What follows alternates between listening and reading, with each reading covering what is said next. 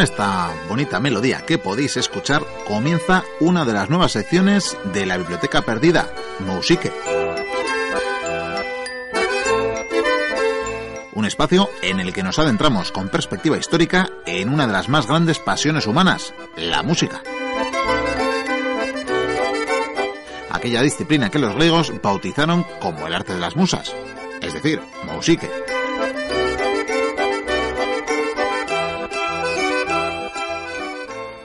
Bueno, Javi, ¿y con qué inauguramos esta sección que nos vas a traer mes sí, mes no, cada unas cuantas semanas? Bueno, pues vamos a empezar por el principio, por este pueblo que ha bautizado la sección precisamente, los griegos y la forma de entender y hacer la música que, que ellos tenían. Hemos dicho que ya la consideraban un arte, ¿no?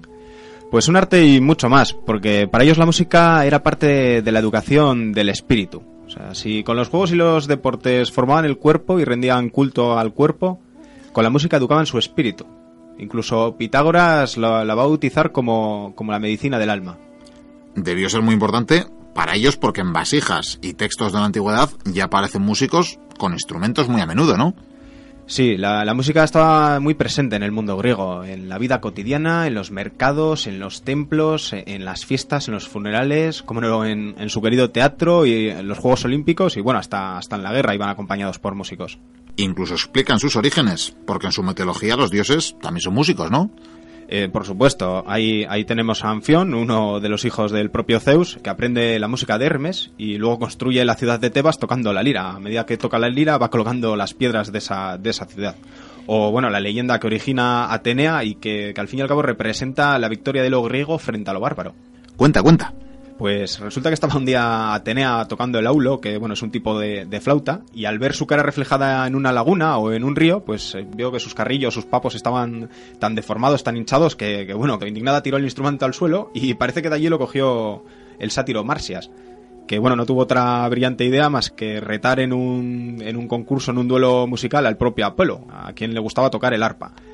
El caso es que el pacto de esa, de esa apuesta sería que el que ganase haría lo que quisiese con el vencedor y el resultado fue que ganó Apolo tocando ese arpa y perdió el sátiro que acabó degollado y con su piel encima de un arbusto. ¿Pero qué es lo que nos quiere decir esta fábula?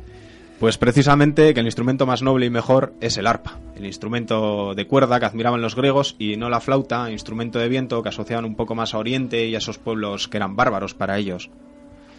A ver, en el fondo y realmente pues usaban instrumentos de, de todo tipo. Eh, ese tipo de, flauta, el aulo, con sus numerosas vertientes, como el aulo doble, de hecho de caña, de, de, diferentes materiales. También trompas y tubas, o tambores, o instrumentos de percusión que, que también venían de, Oriente. Pero tenían un especial gusto por los instrumentos de cuerda, que bueno, se explica un poco por las ventajas que daban al músico, porque al mismo tiempo que tocaba con las manos, pues podía también bailar, cantar o recitar. Claro, y hay que tener en cuenta que las obras de todos los poetas antiguos estaban compuestas para ser cantadas. Pues sí, efectivamente. Y es que ya desde el siglo VI antes de Cristo existen, existen los aedos, que son una suerte, bueno, de trovadores, como son los bardos en la Galia, que iban de, estado en estado, de ciudad en ciudad, pues cantando, recitando esas epopeyas o esas odas eh, al tiempo que, que se acompañaban de la música que ellos mismos tocaban y es que la música griega más antigua, la, original, digamos, era esencialmente vocal. Se centraba en la voz, bien fuese un solista o, un coro. Y bueno, la música pues estaba un poco relegada a ser una simple melodía, sin apenas variaciones. Eh, si quieres, podemos oír un ejemplo. ¿Cómo? ¿Que tenemos grabaciones de hace 2500 años? No dejáis de sorprenderme en este programa. Bueno, eh, podría echarme el farol y deciros que me he trasladado en el tiempo y he grabado este himno médico que vais a oír ahora en la mismísima Atenas del siglo V, que es cuando se debió ejecutar. Pero bueno, realmente se trata de una de las magníficas grabaciones que el, el, maestro Paniagua hizo basándose en los textos y anotaciones que conservamos de esa época. Bueno, bueno, escuchémoslo. Espera, espera, antes, si te parece, os leo traducido lo que oiréis, por si no sois tan afortunados de, de conocer el griego. Adelante. Ha Demeter de hermosos cabellos, la venerable diosa. Empiezo a cantar a ella y a su hija, la hermosísima Perséfone. Te saludo, diosa. Protege a esta ciudad y da comienzo al canto.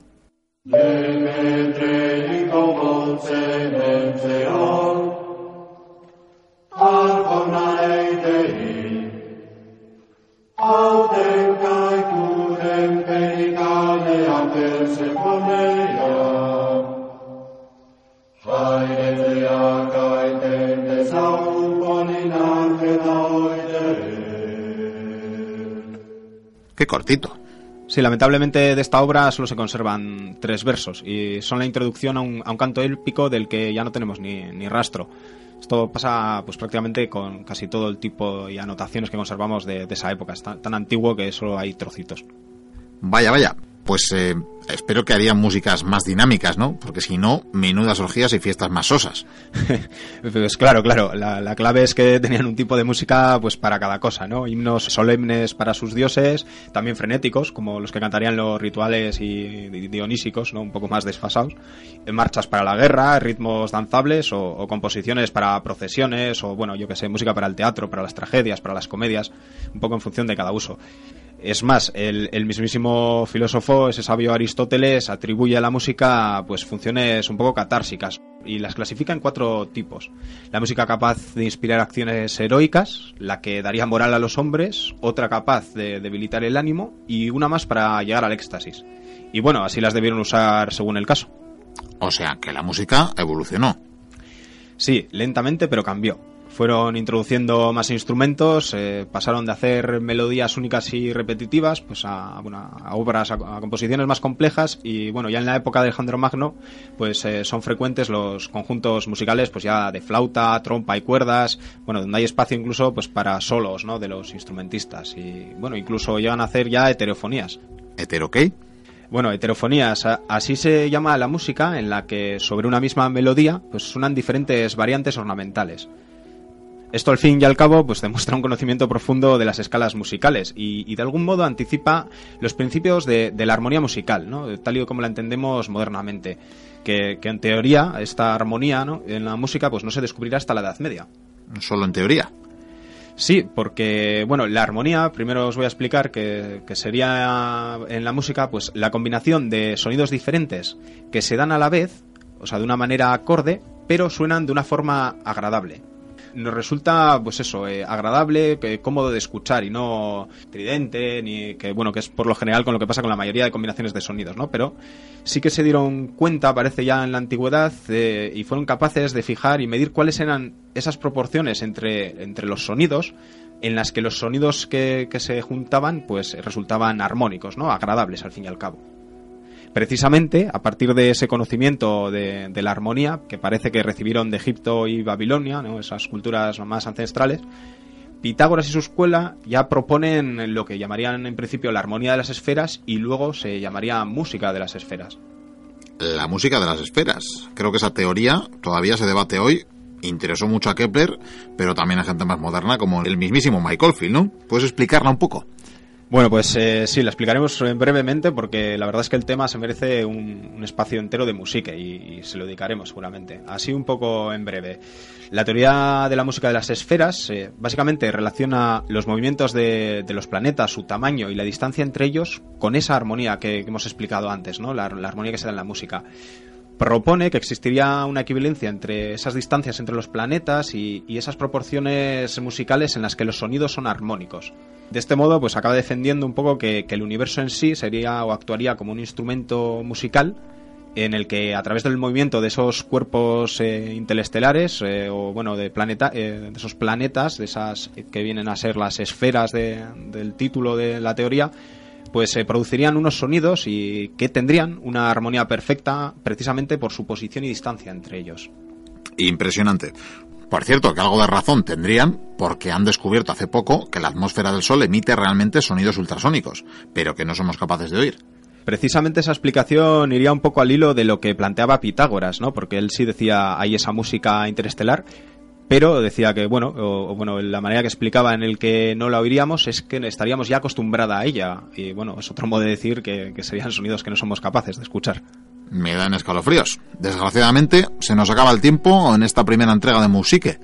Algo para despedirnos. ¿Con qué nos vamos? con la reconstrucción de la música de un papiro hallado en Hermépolis Magna, una ciudad eh, griega en el Egipto Medio, y que probablemente sea una de las pocas anotaciones que hay del mismísimo Eurípides aquel ciudadano de Salamina que junto a Sófocles y Esquilo es considerado uno de los más grandes poetas de la antigüedad. Pues escuchad amigos, escuchad esta tragedia escrita en el año 200 a.C.